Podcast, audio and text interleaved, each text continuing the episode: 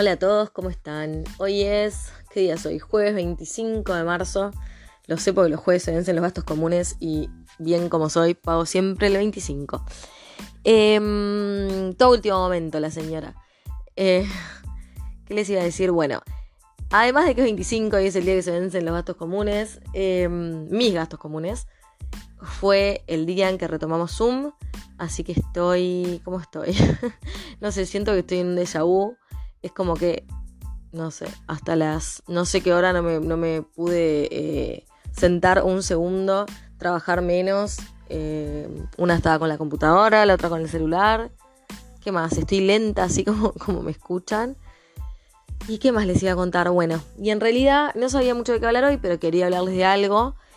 Y venía un poco por este lado, ¿no? De de que tal, de que obviamente son días especiales, de vuelta, estamos como, yo no puedo creer que estemos pasando por esto en este momento, les juro que como que mi perspectiva era tan distinta, no sé, para ahora imaginaba como estábamos hace, no sé, dos meses de repente y todos empezando a vacunarnos y todos más tranquilos, sino como esta explosión de esta nueva cepa y bueno. Bueno, cambiemos de tema porque si no esto es un bajón. Y cambiando de tema, pero no tanto, vamos a hablar eh, de mm, el tema de cuando te preguntan cómo estás. Y el famoso cómo estás, ¿no? ¿Cómo estás? ¿Cómo estás? Que ya tipo es hola, ¿cómo estás? ¿Qué haces? ¿Cómo estás? Que ya es como un hola, ¿no? Es como un saludo. Ya como que el cómo estás muchas veces pierde valor, ¿no? Y esto era porque el otro día estábamos hablando con, con en el grupo familiar, con mi padre y mis hermanos, del tema de... Em, ¿Cómo era esto? Bueno, nada, de, la humildad, de no perder la humildad, de cuando uno está orgulloso, cuánto tiene que mostrar lo orgulloso que está y cuánto no tiene que mostrarlo y bla, bla. Nada, era otra conversación. Pero lo que terminamos hablando era que, o yo terminé pensando en realidad, era que muchas veces nos preguntan cómo estás, así como latillo, ¿no?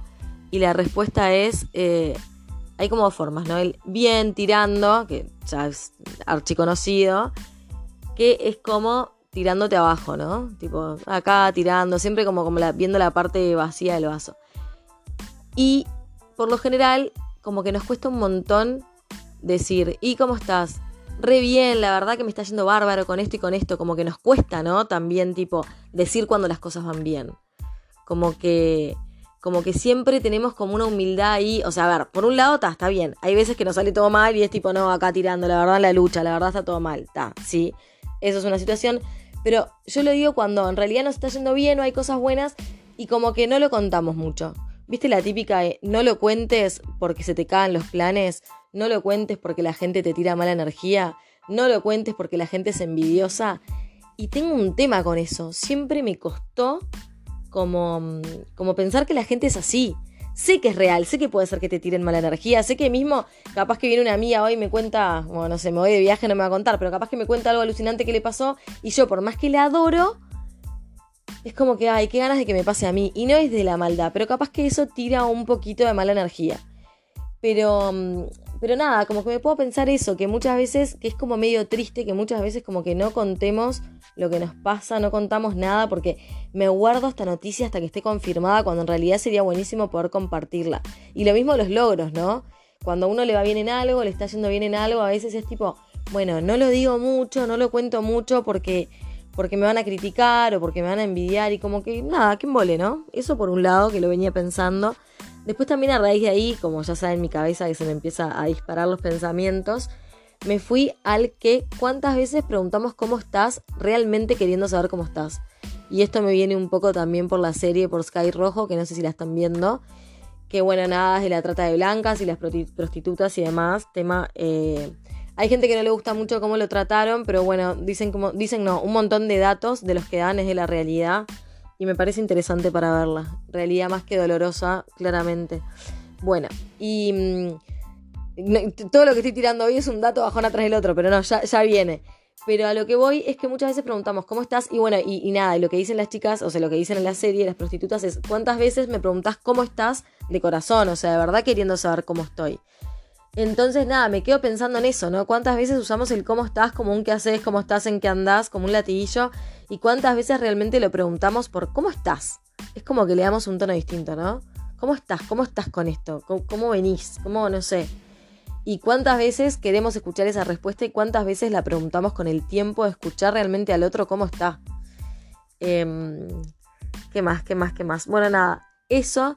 Y después se me siguió disparando la cabeza y me acordé de un post que escribí hace un montón de tiempo, en 2016 cuando me separé, que con Mary, mi amiga, que también estaba pasando por un proceso difícil, em, nada, nos preguntábamos todos los días cómo estás y, como que creo que Mary fue una de las que más me enseñó a preguntar el cómo estás y a darle bola al cómo estás, ¿no? A, darle importancia al cómo está el otro y que no sea un cómo estás y te la tiro de pasada. Así que les voy a leer ese post, ahora lo busco y se los leo. ¿Cómo estás? Mal pero bien. Este diálogo lo teníamos con Mary todos los días. A veces yo era la que preguntaba, otras la que respondía.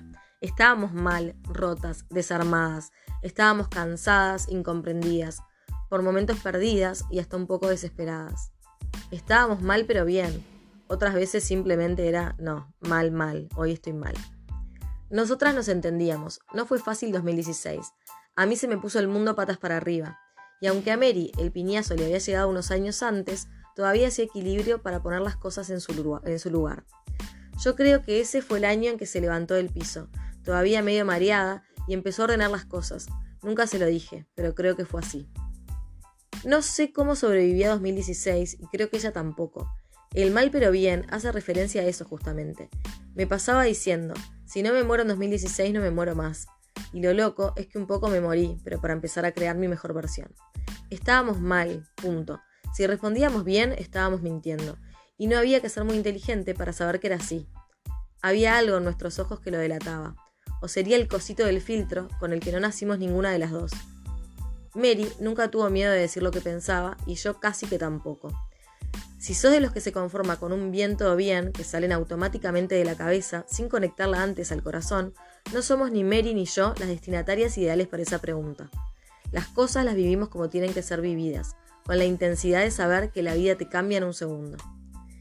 Estábamos mal, sí, cada una haciendo su duelo. Por razones muy distintas, el proyecto de familia se nos rompió. Lo de Mary fue de golpe, sin previo aviso, radical y muy duro. Lo mío era más previsible y se venía gestando desde hace un tiempo, aunque la parte más dura me la enteraría después. Yo le decía que la admiraba, que no sabía cómo hacía. Ella me decía lo mismo a mí. Se ve que es en serio eso de que cada uno le toca lo que puede soportar. Estábamos mal, pero nos teníamos.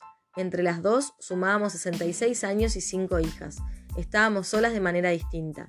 Lo de, lo de Mary, irreversible. Lo mío, negociable. Esperen que tengo que buscarlo. A ver. Esperen, esperen, esperen. Nos separaban dos peajes, pero estábamos cerca en los llamados de agote y llanto en las consultas maternales, en los ¿vos qué harías? En los yo te entiendo, que era un bálsamo reconfortante, en las mil copas de vino que tomábamos de noche, una en cada casa, kilómetros de distancia y con un cigarro en la mano, cuando lográbamos dormir a las cinco, haciendo las confesiones más duras, llorando y muchas veces riendo. Hay años que estás mal, que no son buenos, que te anulan, te, te descolocan, te golpean sin cansancio. Pero si le pones un poquito de actitud, si te rodeas de gente que sí, que te haga más llevadero el dolor, podés estar bien a pesar de todo. Estar mal pero bien es eso, es ponerle onda cuando el cuerpo no da más, es no dejarse caer cuando solo querés derrumbarte, es confiar en que todo va a estar bien y vale la pena, aunque las señales te quieran hacer creer todo lo contrario.